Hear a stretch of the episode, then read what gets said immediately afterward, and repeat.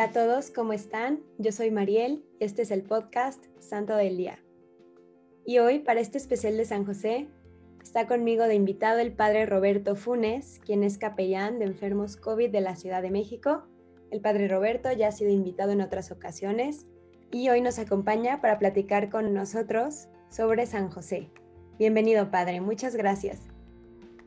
Hola Mariel, pues muy buen día. Con gran alegría estamos aquí nuevamente en tu canal de los santos. Y hoy quisiera platicar con todos nuestros oyentes sobre San José en este año en que el Papa Francisco nos ha dado la oportunidad de crecer en nuestro amor a los santos con San José como una guía, como una luz en este año 2021 por un lado, explicar que los santos tienen un cierto influjo en nuestra vida por la gracia que Dios les da. Y normalmente a los santos se les atribuye una intercesión especial en un aspecto de la vida, según lo que ellos vivieron también o según cómo destacaron en algún aspecto de su historia. Así, el patrocinio significa que la gracia de Dios que a esa persona se le dio durante la vida sigue siendo un don en la eternidad por la cual desde el cielo alcanza a ayudar a quienes le piden su intercesión en ese aspecto justamente bajo el que está su patrocinio. En el caso de San José lo tenemos como patrono de la castidad, del trabajo, de la familia y de la buena muerte, así como el, el santo a quien se le atribuye, ¿verdad?, un especial cuidado de la Iglesia Universal. Bueno, pues quisiera hablar de estos cuatro, de cuatro de estos aspectos en los que San José se nos propone como modelo. Primero, como modelo de castidad. Segundo, como modelo del trabajo tercero como modelo, modelo de la familia y cuarto como modelo y patrón de la Santa Muerte. Brevemente decir que la castidad es la virtud que custodia el amor. La castidad no es un rechazo del amor, sino es el camino para profundizar en un verdadero amor. Y tener la castidad es algo que destacó en la vida de San José precisamente porque al casarse con la Santísima Virgen María, dice el Evangelio que era su esposa, pues realizaron una entrega a Dios de su propio ser físico para adorar a Dios y alabarlo con su alma.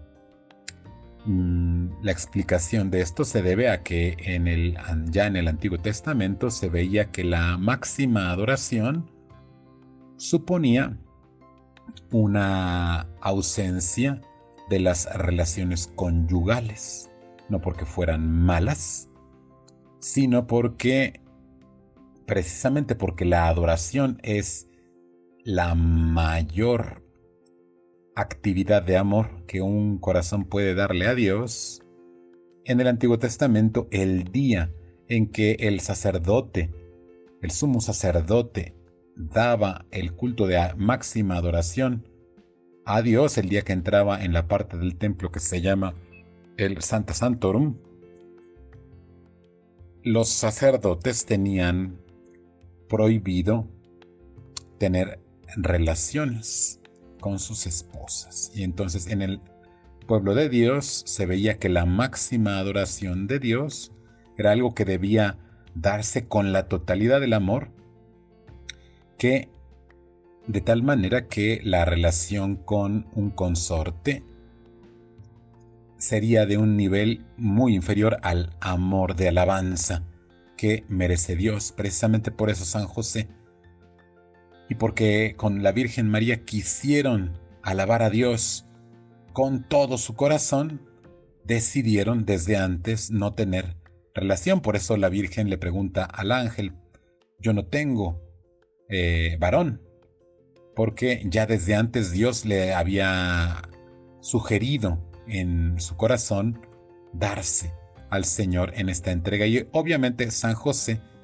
ya en relación esponsal con María, pues alcanza a tener la plenitud de su castidad porque además de su intención de darse a Dios en alabanza en su trabajo, en su vida cotidiana sin una relación conyugal, viene la confirmación de parte de Dios de que Él quiere que cuide de la Santísima Virgen y que se mantengan así durante toda la vida. Y es algo de lo que el Papa Francisco nos ha hablado.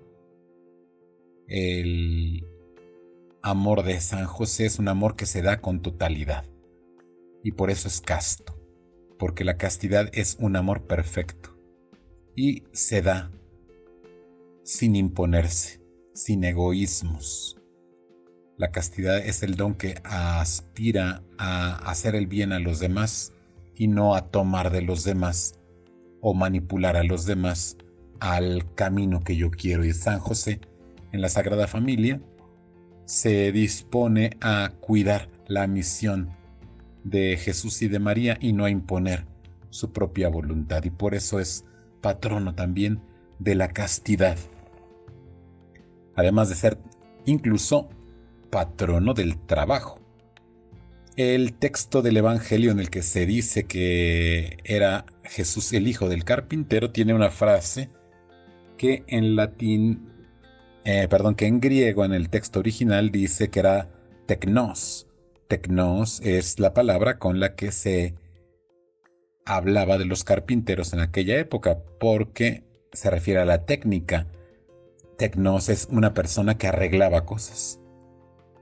Y obviamente como las cosas entonces eran todas de madera, pues evidentemente por eso se le traduce como carpintero, pero era un técnico, es decir, alguien que es capaz de resolver algo. Y el trabajo está tan lleno de dificultades que necesitamos no solamente a alguien que sepa cómo trabajar, sino que nos ilumine sobre cómo trabajar y con qué actitudes vivir el trabajo en medio de tantas dificultades. San José tuvo graves dificultades para poder trabajar primero en su patria y luego fuera de ella, y salió adelante custodiando la Sagrada Familia. Por eso Dios le dio gracia para trabajar y arreglar múltiples dificultades. Y obviamente arreglar también cosas físicas de carpintería. Y obviamente pues esta gracia que Dios le dio en esta vida sigue resplandeciendo en la otra, por eso le invocamos como patrono del trabajo para poder tener la actitud con la que él vivió su vida de trabajador. San José también lo amamos como patrono de la familia. Y es interesante ver que su función en la Sagrada Familia, no obstante ser él el menos santo, porque no podemos compararlo con la santidad de Jesús, que es el único santo en realidad, ni con la santidad de la Santísima Virgen, cuya vida es participación de la vida de Jesús y la máxima santa en la historia de la humanidad. San José viene a la saga de ellos y no es el más santo, y sin embargo, sin ser el más santo, sí le toca ser el jefe, el responsable de la familia. Y entonces ver muy bien que su la misión de mandar en la familia tiene que ver con esto que decíamos de su castidad, su subordinación al plan de ellos para cuidarlos, para custodiarlos, no obstante ser él el jefe, una gran gran ejemplo para todos los que detentan la autoridad, especialmente en la familia, respetar y custodiar la misión de todos los que viven dentro de la familia. Invoquemos a San José para que ayude a nuestra familia y especialmente a los jefes de familia a cuidar a todos. Por último, en la vida de San José se habla también de su patrocinio sobre la muerte, patrono de la buena muerte.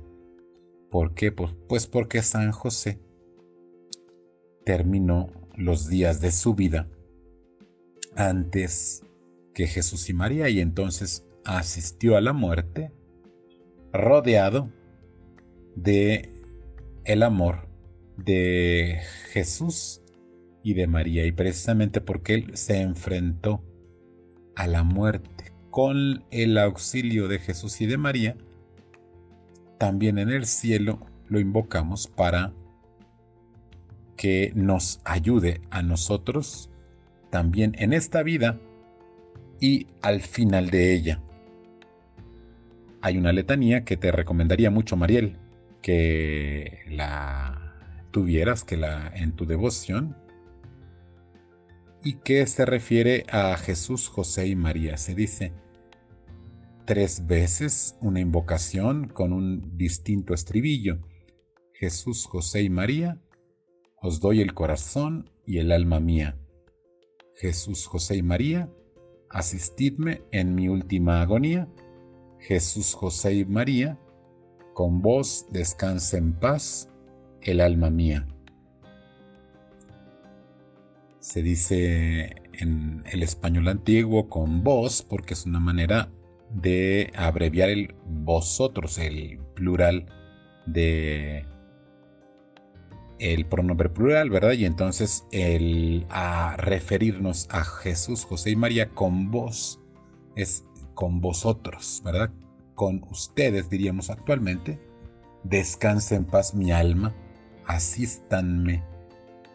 En mi última agonía les doy el corazón y el alma mía es un verso, pero que merece la pena que sea para nosotros el final de cada día y el inicio también de muchas oraciones. Ojalá que todos nuestros amigos que nos escuchan, a partir también de estas reflexiones que estamos haciendo de San José, se alegren y también invoquen su intercesión, Mariel.